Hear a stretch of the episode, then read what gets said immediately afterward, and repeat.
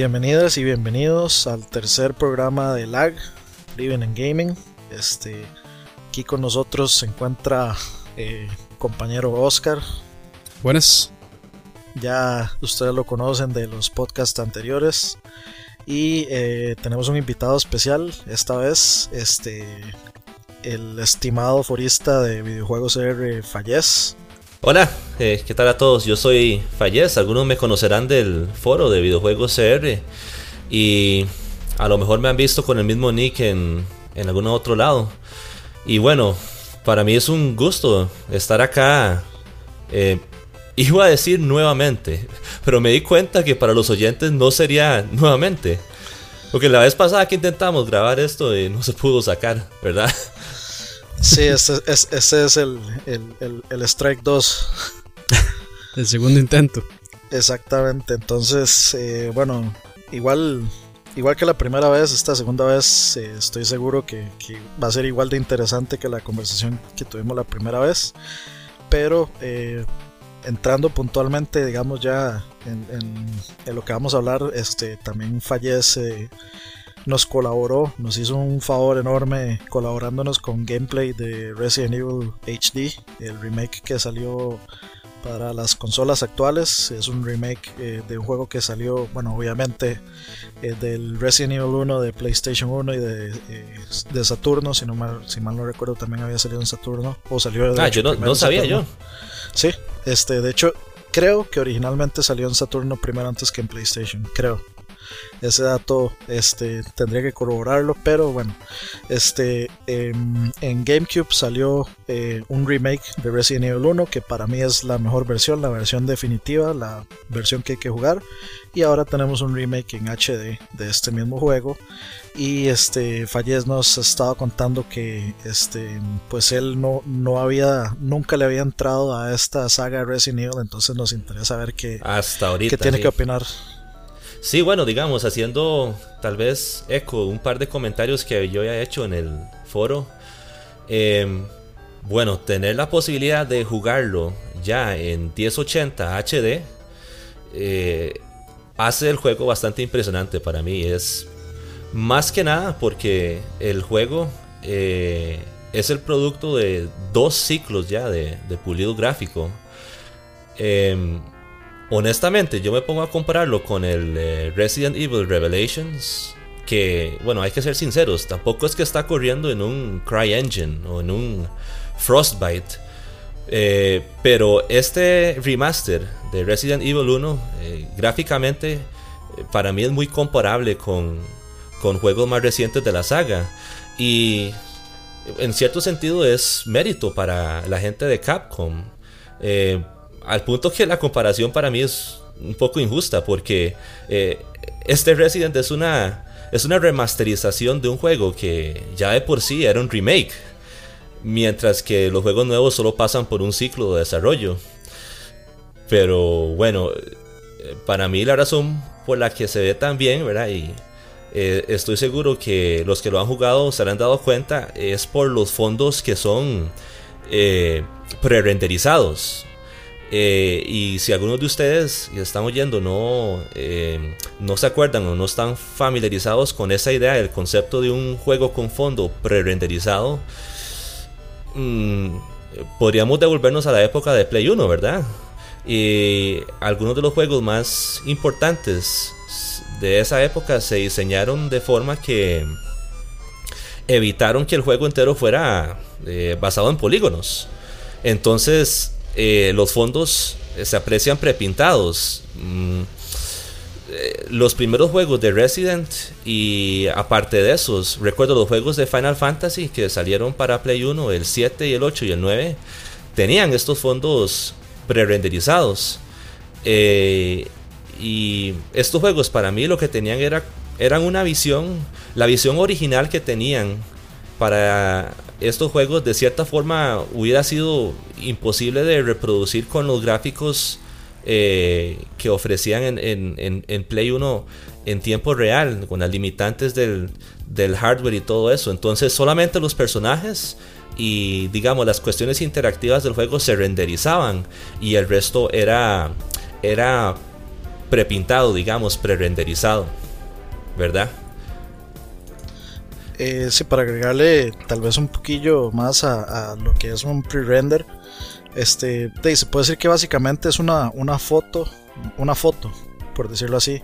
Los, eh, los fondos no están eh, compuestos de polígonos como normalmente están compuestos, digamos, cualquier personaje que uno usa en un videojuego o como ahora, digamos, normalmente los fondos todos están hechos de, de polígonos, sino que en ese, en ese tiempo de para básicamente para salvar este memoria, para salvar este eh, para obtener un mejor performance en la consola, lo que hacían es que usaban eh, básicamente fotografías, fotografías este, reales de, ciertas eh, secciones, digamos, de, la mansión, etcétera, los cuadros, ciertas, solo, solo muy pequeñas cositas estaban este, realmente animadas.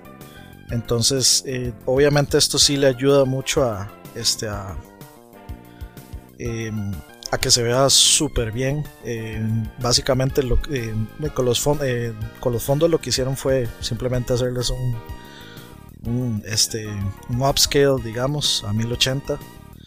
Y pues, o sea, visualmente este juego ya luce impresionante en GameCube. Eh, yo estoy seguro que cualquiera puede conectar su GameCube ahorita, que no es, que de hecho es 480i eh, en el tele. igual ese juego se va, se va a ver increíble. Y pues el, hecho de que lo hayan sacado en HD ahorita, yo creo que este, fue la mejor decisión que pudo haber tomado Capcom. O sea, de, de haberle hecho un remake a algún Resident Evil, dejando mi favorito que es el 3, era agarrar la versión de GameCube y portearla en HD. Era la, decisión más inteligente que pudieron haber hecho. Sí, de hecho, a lo que yo tengo entendido, este, eh, eh, ni siquiera los demás eh, Residents que sacaron en su momento para GameCube como remake les dieron el mismo tratamiento que les dieron al 1 en la cuestión del apartado gráfico, ¿verdad? Entonces, si en algún momento quisieran seguir haciendo remasters, pues tendrían que hacer un poquito más de trabajo, ¿verdad? Con el 2 y el 3, pienso yo. Eh, sí, bueno, en, GameCube, digamos, salieron solo Resident Evil 1, este que estamos eh, viendo ahorita, y el Resident Evil 0, eh, que, bueno, esa es una precuela del 1 que em, estaba tratando de implementar un sistema nuevo donde uno podía usar a dos personajes a la misma vez.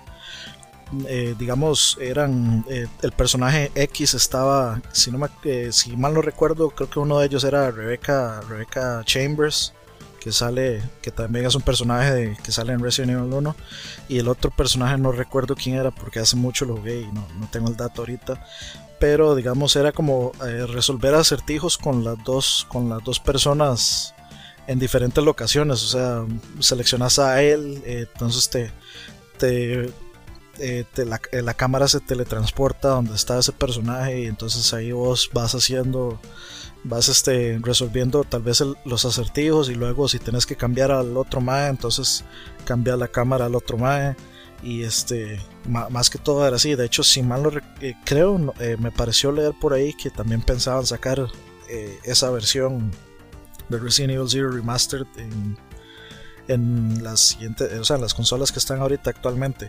Por cierto, se me olvidó preguntarte, ma, ¿en qué, en qué estás jugando eh, este Resident? Me imagino que en Steam. Sí, tengo la versión de Steam y este eh, eh, bueno para todo el mundo, ¿verdad? Que está disponible en, en, todas las consolas, ¿verdad? Este, eso es, eso es lo ideal, ¿verdad? Pero yo estoy jugando la versión en Steam y no sé, no sé si todas las versiones disfrutan del 1080. Eh, espero que sí. Pero pues honestamente es el juego brilla bastante estando en 1080. Se ve muy bien. Em, uno, uno tal vez dice, bueno, si, si se ve también por esos fondos pre-renderizados, ¿verdad? Entonces, ¿por qué es? ¿Qué es lo que causó que, que llegaran a obsolescencia? Y bueno, es por todas las limitantes que tiene eh, esta manera de, diseñar el juego. Un fondo pre-renderizado limita bastante la perspectiva, quizás el movimiento. Eh, en estos juegos de PlayStation 1 el aspecto 3D eh, quedaba un tanto limitado. Y de hecho, estas limitaciones sí se reflejan en, en este Resident Evil Remastered, por supuesto, pero yo creo que más bien lo que hace es aportar al juego, que era lo que les comentaba. Yo, em, al no poder mover la cámara y la cámara quedando en ciertos ángulos, esa incertidumbre de no poder saber qué es lo que va a aparecer en la, en la esquina siguiente, para mí eso contribuye bastante a la, experiencia, del juego, sí. Sí, lo hace sentir incómodo. Claro, la, la, ambientación también. La ambientación es excepcional. El sonido surround le va muy bien a, a esta versión. Uno entiende que uno entiende por qué se le considera uno de los mejores videojuegos de todos los tiempos. Porque este es el papá del, survival horror, ¿verdad? Em, bueno, yo recuerdo muy bien siendo, siendo Willa eh, ver a alguien jugándolo en PlayStation 1 y a mí siempre me quedó esa escena icónica con eh, la cinemática en donde uno eh, descubre el primer zombie y lo vuelve a ver a uno.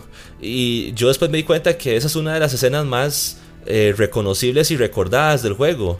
Y, con razón, desde ese momento eh, la idea de explorar la mansión a mí me fascinó, aunque es hasta ahora que tengo posibilidad de hacerlo. Entonces, sea como sea, es algo, es un juego que yo lo recomiendo especialmente para quienes, eh, al igual que yo, nunca tuvieron la oportunidad de llegarle. Incluso si lo jugaron en Play 1 y solamente la versión original llegaron a jugar, pues estaría bueno que le echen la revisadita también. De hecho, eh, para agregarle ahí, este, bueno, dos cosas. Eh, la versión sí salió primero originalmente en PlayStation, luego salió en Saturno. Este, lo otro es, eh, Resident Evil sí es el juego, digamos el juego que impulsó toda esta cuestión del survival horror y la cuestión de los zombies, pero antes de Resident Evil estaba un juego que se llama Alone in the Dark, que ese juego, digamos, se puede decir que es el papá de, todo esto. Y bueno, digamos, eh, también para añadirle a lo, que decía Fallez, la, si ustedes jugaron Resident Evil 1 en PlayStation 1, pero nunca jugaron la versión de GameCube, este, jueguenla. Eh, primero porque es la mejor versión y segundo porque em, la, gran mayoría de los puzzles y de todas las, eh, las secuencias de los acertijos están completamente cambiados. Entonces es como jugar un juego nuevo. Sí, de hecho a mí me pasó que yo estaba este, en un toque me quedé un poco trabado, no sabía qué hacer, me quedé viendo un mapa en uno de los wikis de Resident Evil que estaba, eh, que estaba por ahí y me di cuenta que el mapa que estaba viendo como que no encajaba con lo que tenía en el juego. Como que habían unos cuartos adicionales y, no aparecían. Entonces, obviamente lo que estaba viendo era una guía para el juego original de Play 1, ¿verdad? Sí, de hecho, o sea, el, el trabajo extra de cuartos, de locaciones, de acertijos eh, que tiene esta versión es muy grande, es bastante, bastante grande. O sea, no fue, no fue como nada más vamos a rehacer Resident Evil 1 igual a como está, sino que los madres realmente le metieron mucho, mucho brete. Y cuando uno juega, digamos, después de jugar el, la versión de Play 1, uno juega este, uno no puede, digamos, confiarse 100% en, en la memoria porque no, no, sirve, no sirve de mucho, todo está completamente diferente. Algunas cosas sí se mantienen, ciertas locaciones, donde, donde están los bosses, cómo se matan a los bosses, debilidades de los mm. bosses, cosas así. Los cutscenes también, ¿verdad? La historia es más o menos la misma. Eh, sí, pero eh, hay muchos más cutscenes. Sí, fue algo, algo similar como con el Master Quest de Zelda. Mm. Que hicieron como un mirror a los, a los calabozos y, y cosillas así que cambiaron. Sí, pero eh, yo diría que mucho más que el Master Quest. Diría que es así, que, o sea, es, jugar un juego completamente diferente. Completamente diferente. Siempre, digamos, en las mismas áreas, algunas cosas usted, uno sí puede como confiarse en la memoria pero la gran mayoría no. La gran mayoría se va a tener que explorar todo de cero, como si, como si nunca lo hubiera jugado. Obviamente ya uno conoce las mecánicas y eso ayuda, y ciertos acertijos son exactamente iguales, pero la gran mayoría no. Aparte, bueno, también tiene otros modos de juego como el, modo kamikaze, que es este eh, uno de estos eh, bichos, los, los hunters, los que tienen garras largas básicamente el modo kamikaze es que hay, uno de esos bichos este, está forrado en explosivos y lo va a perseguir a uno durante todo el juego básicamente y si usted le dispara al bicho es game over entonces es, es, un modo bastante interesante para los mm. que les gustan los, los, los, challenges y las barras así. No, no, me extrañaría, no me he fijado, pero no me extrañaría que haya un trofeo de vencerlo en ese modo. Y de hecho, o sea, si les gusta los... Eh, si, les gusta pasarlo de, los modos más difíciles, eh, ese es un modo bastante complicado. Entonces, este, bueno, ahí está, digamos, les dejamos esta recomendación. Este, muchas gracias a Fallez por eh, regalarnos el, el, gameplay y el análisis. Ajá, el gameplay, el análisis y la opinión este, del juego que están viendo ahorita. Y pues el tema que vamos a tocar hoy, ya directamente para entrar en materia, es el, el famoso slash infame eh, DRM o DRM eh, esto, para quienes no saben, el DRM o el DRM es este, se podría decir que es una estrategia o una especie de, de bloqueo que las compañías, que las productoras, que las desarrolladoras han puesto tanto en software como en hardware para tratar de combatir la piratería. Este, entonces básicamente lo que vamos a hablar hoy es que, eh, qué tipo de beneficios, si alguno, ha tenido el, DRM para con nosotros los consumidores, porque aquí em, realmente de lo que vamos a hablar es de nosotros los consumidores, porque honestamente es, lo, que a nosotros nos importa, no nos importan las compañías en realidad. Entonces, eh, eh, empecemos tal vez por Fallez, eh, tal vez no sé si tiene algún ejemplo, un ejemplo de, de DRM, de cómo lo ha afectado, etcétera. Bueno, sí, tal vez incluso antes de eso, algo que podría decir es que a mí me da la impresión que ahora somos más ah, aceptantes del DRM en general. Este, especialmente por el lado del PC, donde el, DRM afecta bastante, porque el DRM ahora es más que solo eh, la idea de proteger contra copias y piratería, digamos, originalmente eso era. Pero una, una forma, digamos, eh, que ahora veríamos como antigua de DRM eran esas CD keys que venían con los juegos físicos de PC. Eh, con el tiempo, la introducción de software específico para DRM, el concepto de DRM fue como cambiando. Y ahora el DRM lo que hace es eh, abarcar un número de, restricciones y eh, entre ellas están eh, la imposibilidad de modificar software, de poder respaldar el software que adquiriste, incluso de poder acceder al software en, situaciones en donde uno se queda sin acceso a internet, el, el, el Always Online DRM, ¿verdad? Sí, es de los peores. Para mí, para mí ese es el mayor pecado en el que, en el que se, se incurren con, con esos DRM de online only, porque no es tanto por el solo hecho de que te quedas bloqueado cuando se cae el internet. De hecho, eso nunca ha sido problema para uno, pero eh, ¿qué es lo que va a pasar el día que, digamos, el, el servidor que ofrece el DRM se caiga? ¿Cuántas veces hemos visto que los servicios en línea como PlayStation Network, Xbox Live son atacados en masa eh, con los DDoS.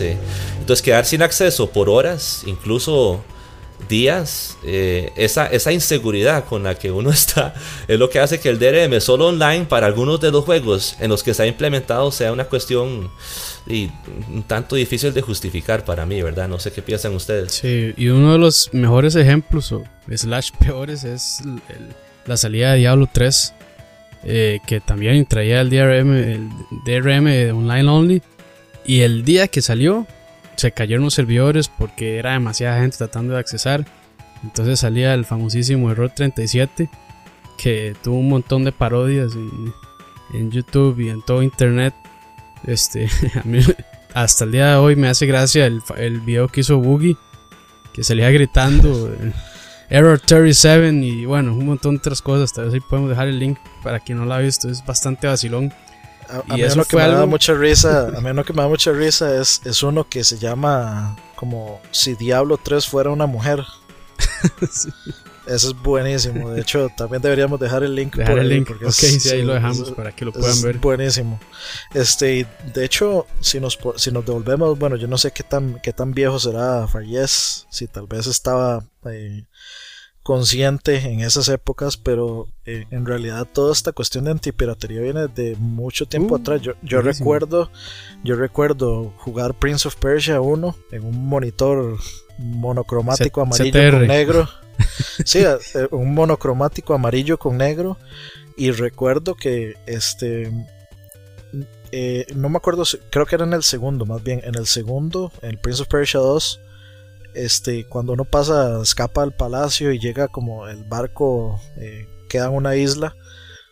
En la isla uno le piden como un código, entonces uno tiene, tiene que haber, tiene que tener el folletito con el código, pero en esos, en esas épocas era como un archivillo que uno imprimía y eran, eran, o sea, era un... Una resma.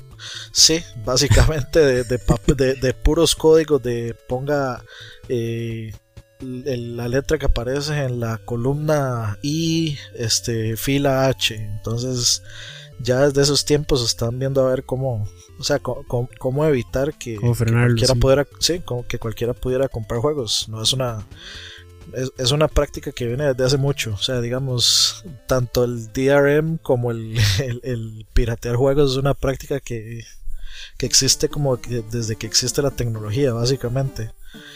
Pero, digamos, con el ejemplo de, de Diablo 3, pues yo creo que a este punto la, gran mayoría de nosotros sabemos que los lanzamientos eh, de juegos que son eh, online o de, de MMOs, varas así, siempre los primeros días uno tiene que estar consciente de que, que no va a ser un caos. Exacto. O sea, no, no hay de otra. O sea, por más beta testing, por más stress testing que hagan los maes y que le digan a uno, hey, vamos a hacer un stress test tal día para probar los servidores. O sea, no. rara vez, rara, vez esa vara funciona. Sí, Assassin's Creed 2 es, es otro ejemplo de, de cuando este eh, DRM de, de Online falla, no sé cuántas semanas estuvo, creo que dos o, más semanas de que la gente no podía entrar eh, a jugar. Y, lo peor es que, bueno, si, fuera este modo multijugador, pero son juegos de una sola persona. Diablo 3 tiene modo cooperativo, pero por lo general, bueno, yo la mayoría de las veces me conecto y juego solo. Y entonces yo no entiendo, bueno, sí, entiendo por qué lo hacen, porque quieren en teoría frenar lo que es hacking y demás. Sí, especialmente, yo creo que especialmente en Diablo 3 eh, les interesaba frenar eso por el, eh, la casa de subastas. Como la casa de subastas, pues se estaba, se, se, se, estaban haciendo tratos con plata real. Real, Pues ahí sí, ahí digamos uno entiende la completa y total y justificada preocupación de los madres de que no esté gente haciendo chanchullo. Sí. Y lo peor es que a, esto de como, como cada eh, ¿qué puede ser? Eh, movimiento, actualización del perfil del jugador, digamos, si le sale un arma nueva, entonces eso tiene que sincronizarse con el servidor y, guardarse como en un log ahí del cambio. Y eso también provocaba lag. Y, también, o sea, usted, lo, usted lograba pasar el error 37, empezaba a jugar y le daba, la, le daba este famoso rubber banding, que era que se, como que se iba caminando y el jugador se le devolvía. Y era, ah, era y cuando se estaba contra alguno de los bosses era fatal porque o lo tiraba en alguna de las trampas o, no le podía pegar porque se devolvía. Entonces, eh, eh, eh, por todo lado fue bastante caótico. Por lo menos para Diablo 3, que yo es de los peores ejemplos que tengo, digamos, en, en este tipo de, DRM. Este, y bueno, comentando también sobre lo, algo que, que, aportó Fallez este, al principio. De, básicamente volvemos a esta cuestión del siempre, siempre online. Y si nos vamos a, al diciembre pasado, si, si las consolas hubieran permitido que, que, estuviera este DRM puesto en las consolas, pues básicamente nadie hubiera podido jugar por 5 días. Porque, por ejemplo, cuando hackearon el PSN y el Xbox Live, eh, por esos cinco días, este, a, mí me valió. Yo estaba jugando Shadow Mordor, entonces de no. no sí, jugó tranquilo. sí, no interfirió en absolutamente nada. Sí, pero. Simple, claro, claro. entonces, este. Yo me imagino el caos que hubiera sido si. O el caos que sería. O el caos que podría ser. Para una consola que, que, o sea, que tenga ese DRM de siempre online. O sea, por ejemplo, al principio. Y aún así. Adelante, adelante, dale. No, ya más quería decir que aún así, el, digamos, eh, por lo menos después de la del debacle del PlayStation Network y el, tiempo que estuvo caído, ya después de eso, sí, fue después de eso que salió este Final Fight, ¿verdad? Final Fight, eh, eh, cuando salió un PSN, tenía el DRM solo online, ¿verdad? Entonces, es uno de los, uno de los numerosos ejemplos de cómo, de cómo DRM puede inconvenir a, a, los usuarios, ¿verdad? Antes uno podía era mucho más fácil hacerlo de la cuestión de compartir juegos en PlayStation Network. Em, en diferentes cuentas. Eh, yo supe que eso con el tiempo lo restringieron, ¿verdad? Eh, al principio, al principio eras eh, bastante, bastante ilimitado, por decirlo de alguna forma. Este, o sea, yo tenía como, yo le prestaba mi cuenta a mi primo, estaba en mi play, y este, estaba como en otros tres plays pero de honestamente yo compro mucha, mucha, mucha, mucha, mucha vara. Entonces llegó un punto donde yo dije, no, no, este, esto me lo voy a dejar solo yo y de, entre, entre mis primos y yo. Pero este, básicamente se podía usar casi de forma ilimitada y sin restricción. Por ejemplo, mi primo y yo lo que hicimos con Diablo 3 en Play 3 es que yo compré Diablo y básicamente lo único que hago es que eh, pongo mi cuenta de, eh, del PSN en el Play de él, en el Play 3 del MAE, este, y ya él podía bajar Diablo 3 y jugarlo con la cuenta propia de él, no necesitaba la mía. Ok. Entonces, pero esto ya con el Play 4 no se puede hacer. O sea, si, si, si yo compro, lo hayan, lo, quitado en el mismo en el mismo ciclo de PlayStation 3. Ya llegó algún momento en donde en donde lo restringieron y casi, a la, casi hasta la salida del Play 4 por ahí, más o menos. Fue que se dio ese cambio así drástico. Lo que, lo que hicieron fue cambiar como la cantidad de, de, veces. Correcto, la cantidad de máquinas en las que mm. usted podía, este, digamos, eh, activar, activar, activar es la palabra que estaba buscando, activar, activar su cuenta en.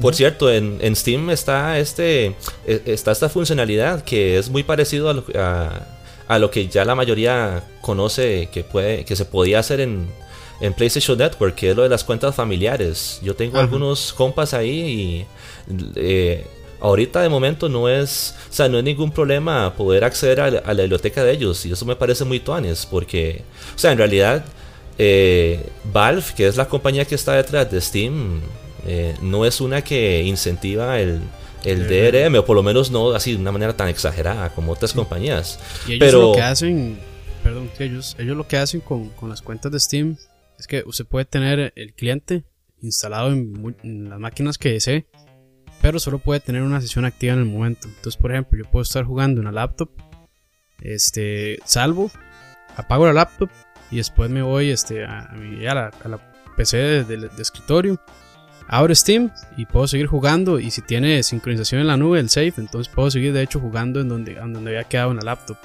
Pero si, si tiene esa cuestión de que se puede instalarlo y puede tener su biblioteca en ilimitadas computadoras, pero solo puede tener corriendo una sesión a la vez.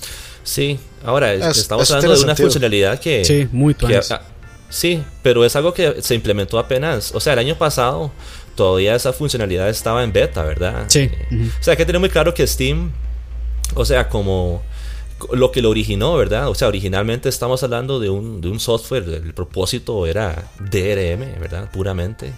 Este, y que en cierta forma lo sigue siendo. Al fin y al cabo, eh, nosotros, ¿verdad? En, algún momento, en el, eh, hace algunos años, los que estábamos en PC estábamos acostumbrados a cierta libertad en, en la plataforma. Eh, cuando Steam comenzó a popularizarse, más y más juegos llegaban exclusivamente a Steam, ¿verdad? Y entonces la queja era, ¿por qué yo tengo que iniciar esta aplicación para poder iniciar mi juego?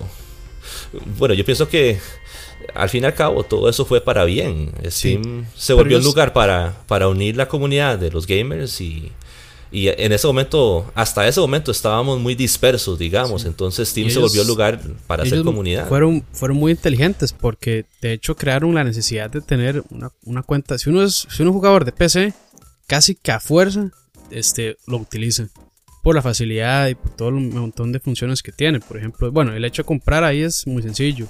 Y básicamente también porque absolutamente todos los juegos están ahí. Sí, sí. O sea, a, excepción de los de Ubisoft y los de Electronic Arts, los de EA. Sí, que están en Origin y el Uplay. Sí, sí, sí, sí. Entonces, de hecho, hasta eso, eso creo que pasó este año, que ya sí salen como exclusivos.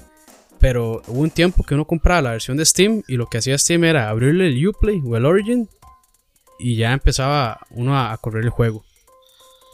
Y, es un poco molesto, pero, pero por lo menos está la posibilidad. Ahora ya, ya por lo menos los juegos que salen de EA y de, y de Ubisoft, ya ahora sí ya quitaron esa cuestión.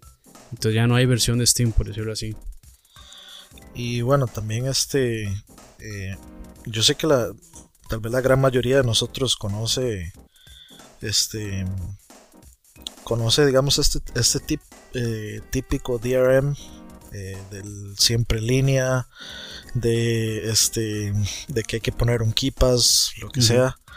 Pero este también existen otros tipos de DRM bastante bastante bastante molestos este y bastante em, incómodos que realmente o sea, la gente ha odiado como por ejemplo este DRM que lo que hace es, eh, si por ejemplo uno tiene dos, eh, dos DVD eh, drives o un Blu-ray y un quemador o un DVD y un quemador, cuando uno pone el disco para jugar, básicamente deshabilita el segundo drive y de, no, no, se puede usar.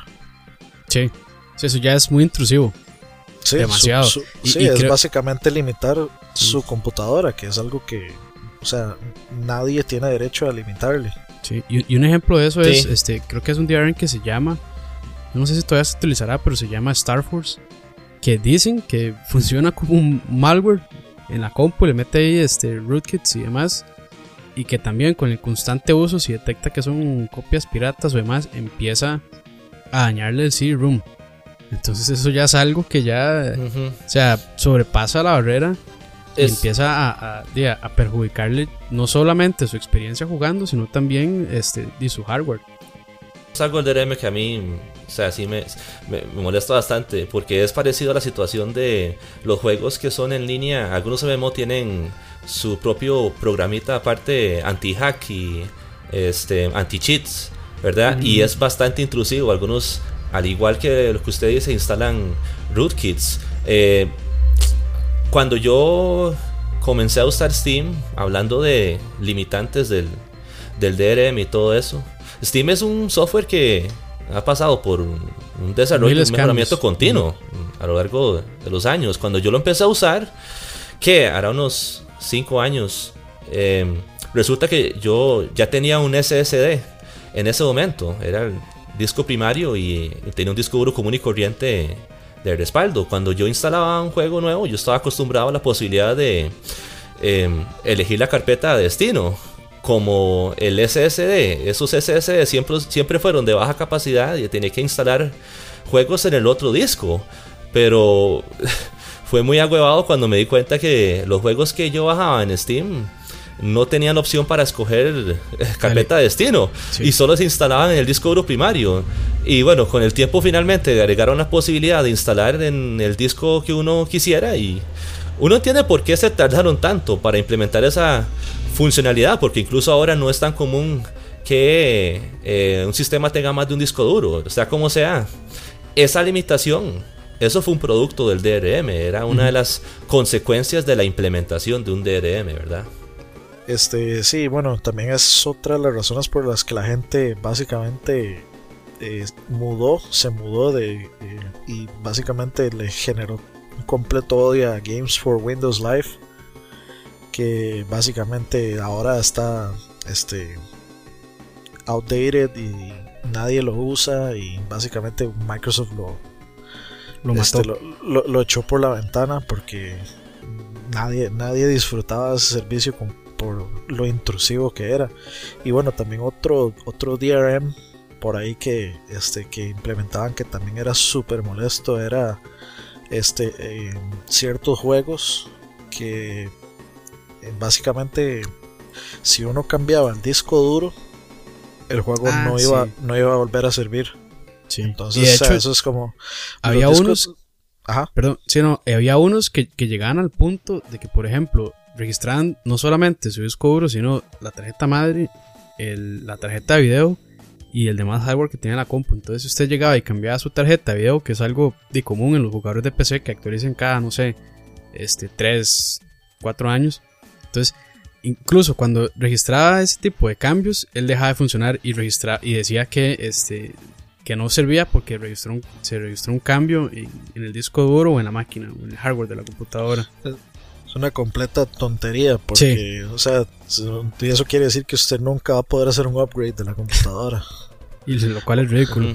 Sí, y también es ridículo no asumir que alguna X parte de la computadora no se va a joder, especialmente en disco duro, que es súper fácil que se jodan. Ah, sí. Entonces, Ahora, es una completa ridiculez. Claro, vean cómo, o sea, vean cómo muchas de estas implementaciones, fue evolucionando? digamos, sí, eh, eh, el DRM han, causado reacciones tan negativas que al, tiempo las han tenido que quitar. ¿Y, y por qué? Eh, porque ha tenido que retractarse. Es por la reacción de las comunidades en internet, en medios sociales. Algunas de estas algunos de estos DRM han sido desastrosos para eh, las relaciones públicas de, estas compañías. Y bueno, la verdad es que. Veamos, el ejemplo de SimCity. Pongamos el ejemplo de SimCity. Sí. el 4. Sí, ahora, ahora, que, ahora que justamente anunciaron que Maxis eh, cerró. Yo creo que no, me extrañaría que parte de ese. Eh, o sea, que, que la razón por haber cerrado tenga que ver con bajas ventas relacionadas con todo este asunto de estar conectado siempre en línea para que el cochino juego sirva. ¿Y Cuando lo trataron de corregir ya era demasiado tarde. Sí. Y lo peor ya el año estaba hecho. Sí.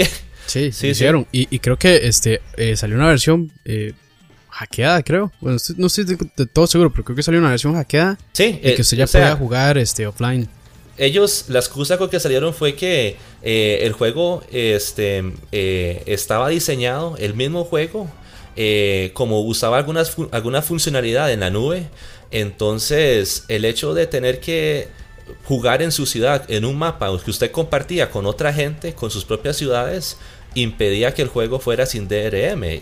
Cuando el juego lo modificaron o lo hackearon para que eso no tuviera que ser así para quitarle el DRM, el online only, y se dieron cuenta que uno podía jugar normalmente en su propia ciudad offline. Entonces, pues nada que ver lo que estaban diciendo, ¿verdad? Eh, no, habría, no había ninguna razón para la que ellos implementaran una funcionalidad del juego donde uno podía nada más jugar offline sin tener que estar conectado en la nube, ¿verdad?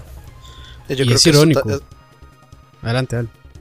Este, bueno, sí, este, me parece que esto también nos trae dos puntos importantes, que es, este, mucha gente dice que quejarse en internet no sirve de nada, lo cual no es cierto, este, o sea, dar su opinión, eh, escribir su opinión o, ir a los foros de los desarrolladores a dar su opinión siempre va a servir de algo, este, especialmente si es una opinión compartida entre mucha gente o sea, si usted está de acuerdo con X crítica, pues van a tener que oírlo sí o sí.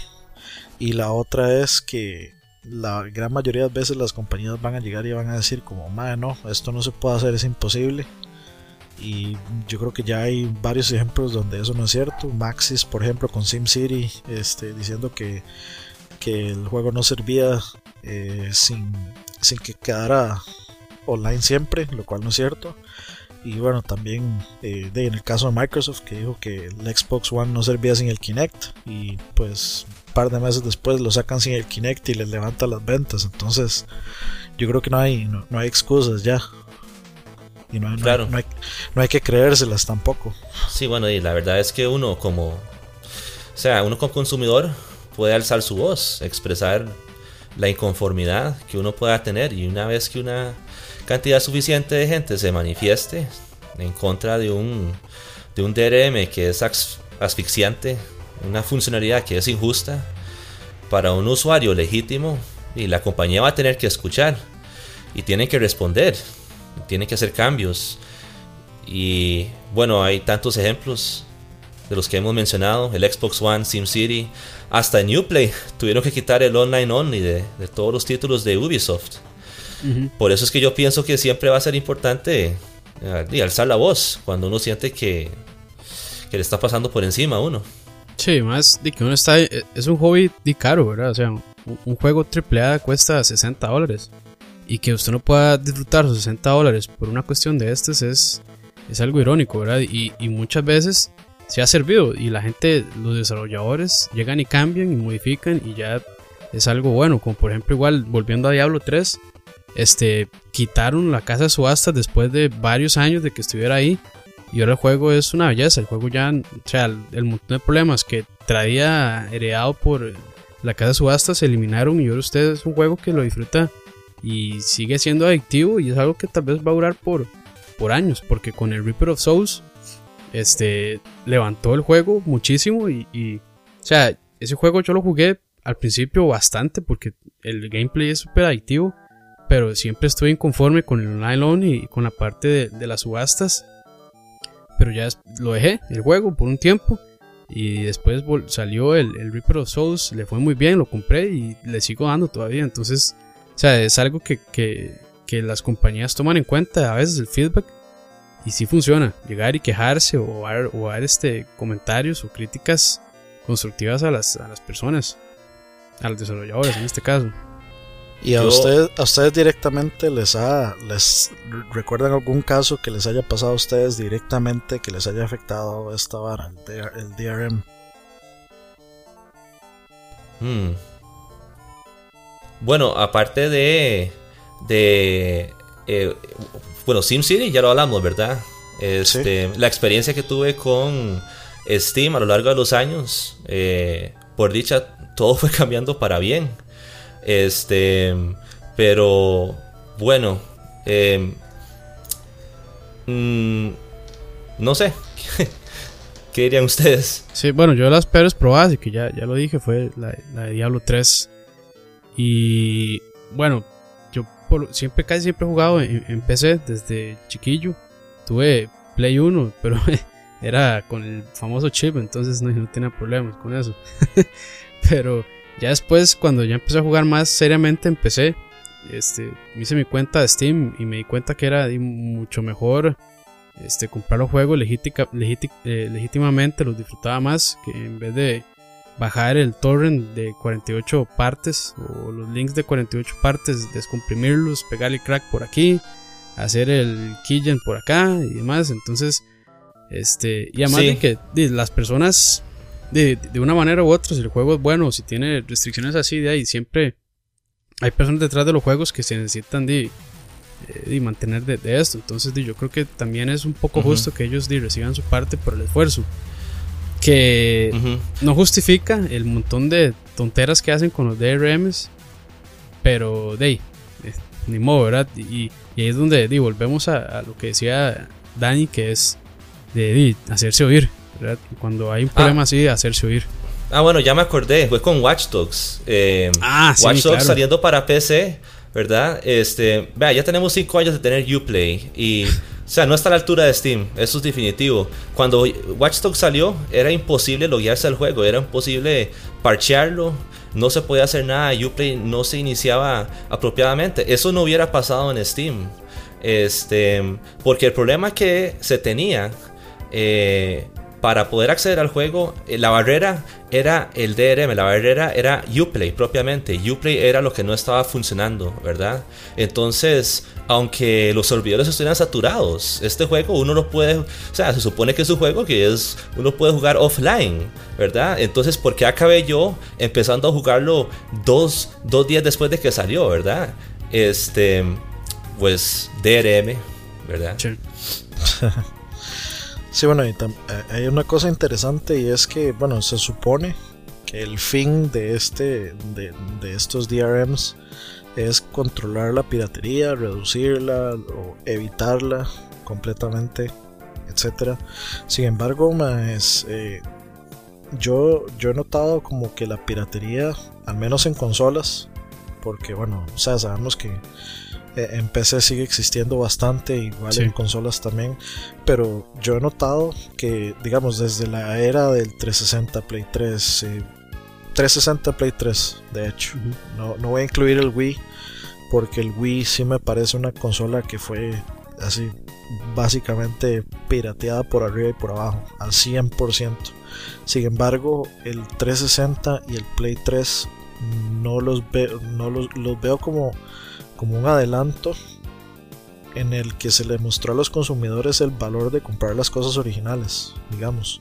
Y yo noté como que, o sea, desde ese tiempo hasta ahorita, o sea, uno, ya no ve, este, digamos, ya no ve ese montón de ventas de videojuegos copias en la calle que, pasa ahí uno por, por la Universal y están los discos tirados en el, suelo en media avenida ahí vendiendo juegos y películas.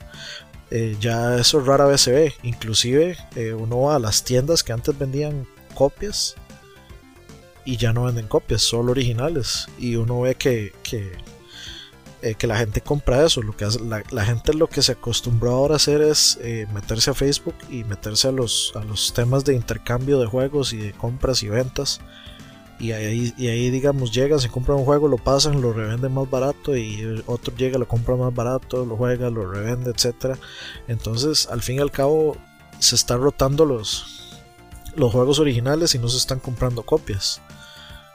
Y, es, y, me, y eso me parece todavía más obvio con el Xbox One y con el Play 4 sin necesidad de un DRM fuertísimo. La gente como que le, ya, ya está acostumbrándose o a comprar los digitales o simplemente a comprar físico, físico y, físico y revenderlo después por, o cambiarlo por otro juego igual, igual de bueno, digamos. Entonces ya ese, ese movimiento exagerado de copias no se está dando incluyendo el mismo Wii U. Ya el, Wii U este, también está moviendo solo copias eh, originales, no está moviendo este, copias piratas como el Wii, que el, Wii sí fue así, pero pirateado fuertísimo, pues, especialmente como el Play 1. Eh, sí, sí, sí, básicamente, básicamente. Tanto como, yo diría que tanto como el Play 1 o tanto como el Play 2, porque el Play 2 también era también, sí, el chipito. Sí, todas esas máquinas con chips y el Wii, al Wii le pusieron un chip, básicamente. yo, yo a veces me pregunto por qué es que las compañías allá a estas alturas se molestan. O sea, se molestan en, meter DRM sabiendo que eh, son, son, es un sistema que una y otra vez lo, lo quiebran, lo vulneran y al fin y al cabo pues este, no, no logra hacer demasiado para el propósito que es que es limitar eso, la piratería. Eh, y uno entiende que quieran proteger de sus propiedades, ¿verdad? Eh, pero digamos, el, el, problema principal que yo veo es que todo el DRM que yo he visto, ¿verdad? Eh, lo limita a uno, ¿verdad? Como usuario legítimo lo limita y no, deja, no, deja, no deja de ocurrir piratería. Y digamos, eh, en el lado del PC, eh, uno tiene posibilidad para ciertos juegos de adquirir una versión que no tiene DRM, dependiendo del sitio donde uno vaya. Y lo que han hecho eh, los piratas es, aún sabiendo que hay una versión del juego sin DRM que está al mismo tiempo, se van a craquear, a hackear, a derrotar el DRM del, de la versión con DRM y esa es la versión que aparece en los sitios de torrent. Entonces, sí, es, e, e, es, increíble, ¿verdad? Uno no lo entiende. Bueno, eso, eso yo creo que ya es mentalidad hacker, ya no, ya, ya se sale del gamer, ya es nada más mentalidad hacker. Se lo toman como reto.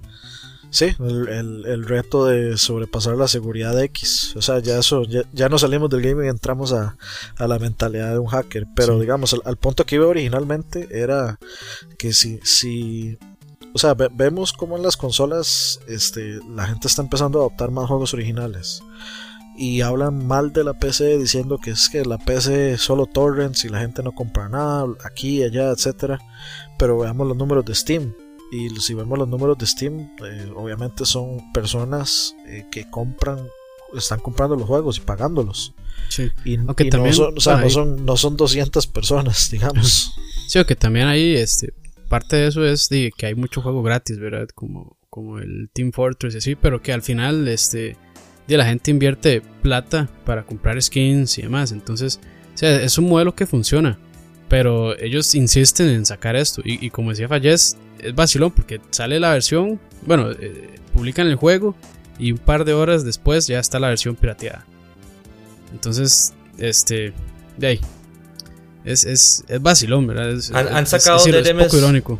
Han sacado DRMs un tanto más fuertes en, en PC que han tardado un poquito más, ¿verdad? Incluso a veces te tardan días, ¿verdad? Pero délo por seguro que en algún momento eh, eh, eh, ese torrent sale, porque sale, Sí, porque sí, sí. pare- parece ser, ¿verdad? Que, que un DRM no puede ser perfecto, ¿verdad? Eh, eh, todos los sistemas pueden ser vulnerados, digamos.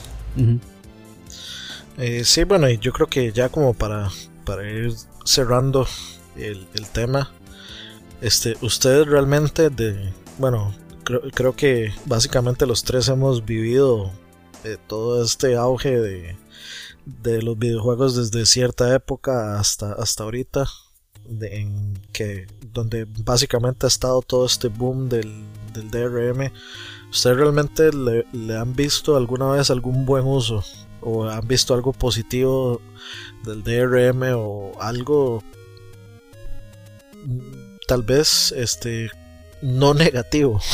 Yo he visto Porque la- implementaciones, sí, perdón, yo, yo- yo he visto implementaciones interesantes del DRM, como, como en este juego que se llama Game Developer Tycoon, que básicamente usted es desarrollador de videojuegos eh, desde su cochera y conforme avanza el juego, este, ya empieza a programar juegos para otras consolas, eh, eh, NES, SNES, eh, hasta ya llegar a las últimas PlayStation 3 y, y Xbox. Llega hasta ahí. Perdón, sí, sí, llega hasta ahí, sí, llega, hasta ahí, es interesante. Yo creo que conforme lo van parchando le van agregando más cosillas. Pero, este, eh, eh, en el juego, si usted tiene una, vers- una versión pirateada y el juego lo detecta, lo que hace básicamente es que cuando usted publica su juego, le afecta, las ventas de su juego son afectadas por la piratería. Entonces, es una manera vacilona, ¿verdad? es una manera vacilona de controlar. Y otro ejemplo así, vacilón, es con el, el Batman, el Arkham Asylum, que una persona llegó y posteó en uno de los foros de- del juego que no podía hacer el glide con la capa de Batman en cierta parte y que no podía avanzar en el juego. Entonces, este, una persona le respondió que eso no era un bug, este, que eso estaba hecho a propósito para detectar copias piratas y que eso no era un bug en el sistema, sino era un bug en el código moral de la persona. Entonces, sí, hay, entonces hay, hay implementaciones vacilonas, ¿verdad? Que no son tan intrusivas, sí afectan el gameplay, pero dice, vale, ¿verdad? Porque si usted está jugando ilegalmente, pues de, es- a ese tipo de cosas. Y respondiendo a la pregunta de Dani, este, ¿qué beneficio trae? Y pues para el jugador, ninguno, o muy poco. Entonces, este, eh, al final es, es, es vacilón porque los que implementan esto son eh, compañías grandes de publicadoras de videojuegos AAA. Porque los indie, los juegos indie, usted no ve que tienen ese tipo de problemas. O si, o si lo tienen, lo tienen como el que yo mencioné, el Game Developer Tycoon, ¿verdad? Que, que es así, este, no es tan horrible como otros. Entonces, y, y los que, tal vez los que más, los que más se afectarían de la piratería son los indies, ¿verdad? Porque ellos de casi no, no reciben dinero por los juegos, porque no salen tampoco con precio premium. Pero es interesante que los que tal vez menos, menos dinero necesitan, que son las compañías grandes, este, hagan esto para tratar de frenar la piratería y así agarrar más ventas. Sí, claro, ¿verdad? Es, es, es una cuestión que lo indigna a uno un poco, ¿no? ¿Verdad? Ya este, en PC, desafortunadamente, por la cuestión de los, las diferentes plataformas de distribución, ya no es, ya no es algo realista. La posibilidad de, de tener acceso a todo desde, una, desde un único lugar, ¿verdad? En, en la PC, Steam sí tiene una parte importante del mercado pero usted quiere jugar un FIFA, un juego de EA o quiere estrenar el nuevo Assassin's Creed, tiene que tener instalado un DRM diferente, ¿verdad? De otra compañía. Y entonces cuando usted comienza a lidiar con todo este software que al fin y al cabo es redundante y que a lo mejor no funciona tan bien como el propio Steam, es, es bastante engorroso y a, a, mí me disgusta, la verdad. Sí, es frustrante. Y, más que no funcionan tan bien como Steam, ¿verdad? Sí, de hecho es una, una, de las razones por las que a veces la gente prefiere jugar en consola. En consola usted nada más llega, pone el juego, pa, y se sí. acabó. Sí, sí. Sin embargo, también de, en consolas eh, sí, sí, hay, sí, hay, ciertos tipos de, de, DRMs parecidos, como por ejemplo eh, el hecho de que es que uno no puede iniciar un juego si no tiene el último, el último patch del juego. Este, o si no, ah, de hecho, o sea, tal vez el Play en sí no lo implementa o el Xbox en sí no lo implementa, pero el juego implementa un Always Online, o sea, no tiene que estar conectado para que el juego pueda arrancar del todo. Pero sí, eh, digamos, tal vez ese es, ese es este otro otro asunto para otro día. Este, pero en lo que se relaciona, digamos, al, DRM, yo personalmente pienso que sí no. O sea, yo nunca, nunca de todas las veces que me he tenido que agarrar por algún tipo de DRM en algún tipo de plataforma, ya sea en consola, ya sea en, en PC, pues nunca le he visto absolutamente ningún aspecto positivo del todo. De acuerdo. Sí, sí, sí. Y si lo siguen haciendo así, con ese tipo de, de, de, de DRMs intrusivos que no lo dejan usted jugar tranquilo, de va a seguir el mismo sentimiento de que no, no, funciona para nada y que el beneficio que usted tiene so, sobre eso es, es ninguno. Tal vez esto lo, lo puede dejar aquí a, a, manera de comentario final, porque eh, lo que me gustaría hacer es eh, eh, citar a, al señor presidente de Valve Corporation, el excelentísimo Gabe Newell. Lord. que en algún momento eh, con respecto a este tema, mencionó que la mayoría de estrategias de DRM son simplemente tontas, porque lo que hacen es disminuir el valor de un juego en los ojos del consumidor. Ahí está la, la frase de la semana. Sí, sí, básicamente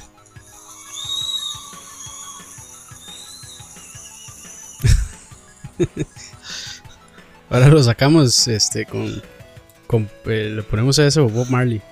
sí, sí. Y bueno, de nada, nada más eh, que agradecerle aquí a Fallez por regalarnos un rato de su tiempo dos veces. Sí, sí, fue mi culpa, man, perdón. Para nada, es un gusto haber estado acá con ustedes y bueno, si en alguna otra oportunidad este eh, les gustaría que estuviera por aquí, pues eh, vamos a ver, ¿verdad? Habría que hablar de días y horarios, pero ahí estamos anuentes de poder eh, seguir cooperando, ¿verdad? Tal vez de alguna otra forma, ¿verdad? Este, algún otro gameplay o algo así, pero este, como siempre, un placer haber estado acá con ustedes. Claro, este, de hecho, la, o sea, le aportaste muchísimos datos y muchísima información al, podcast, que, que, básicamente lo que queremos, que, gente, que la gente se involucre, que la gente opine, que la gente eh, eh, nos dé información, porque aunque Oscar y yo, bueno, pasamos leyendo estas varas a cada rato, este, y nos gusta informarnos, pues obviamente no lo sabemos todo. Y también, digamos, este, tenemos como nuestras ciertas inclinaciones a cierta información, obviamente, que nos, que nos importa más o que nos gusta más. Entonces, obviamente, entre más personas aporten, eh, pues más información y, y, mejor y más nueva información vamos a tener. Entonces, obviamente, la puerta está abierta para Osma y para cualquier persona que quiera aportar, que quiera este, venir a hablar paja con nosotros un rato. No importa si sabe mucho, no importa si sabe poco, aquí nadie sabe más que nadie, entonces quien quiera venir a hablar paja un rato con nosotros es bienvenido. Igual cuando nosotros vamos a grabar allá a Game House, eh, a Geek House, pues este, igual pueden ir a jugar con nosotros un rato, ahí tengo pensaba llevar el Super Nintendo para jugar Turtles in Time, pero no lo logré la, la última vez, así que esa, esa la tenemos pendiente. Sí. ¿Tenés, Y- ¿tenés multitap para, para jugarlo? ¿O, No, o tenía que no, ser de de- dos? no, Ah, de qué todo- de lástima. De todas formas, digamos, Turtles in Time es solo para dos. ¿En serio? ¿En Super solo era para dos? Sí, es solo la versión de arcade, creo que sí. Bueno, no recuerdo si la, si la versión de arcade era para 4, pero la versión de Super es solo para 2. Pero bueno, en fin, este, de nuevo agradecerle a, a Fallez eh, por su tiempo, por el gameplay, por toda la información y por supuesto agradecerle a Oscar por eh, todo el brete y a, tener que aguantarme dos veces haciendo lo mismo. Y bueno, nos vemos la próxima. Sí, nos vemos. Este, y bueno, de mi parte ya para finalizar igual, este, como dijo Ani, invitarlos a, a comentar, este, ya sean 89 cibeles en videojuegos CR o en Facebook. Eh, y en SoundCloud también, que ahí de vez en cuando nos dejan un comentario. Muchas gracias y si nos quieren dejar un like, este, un comentario, lo que sea, pues bienvenido sea. Y bueno, con esto nos despedimos. Que la pasen bien. Pura vida. Chao.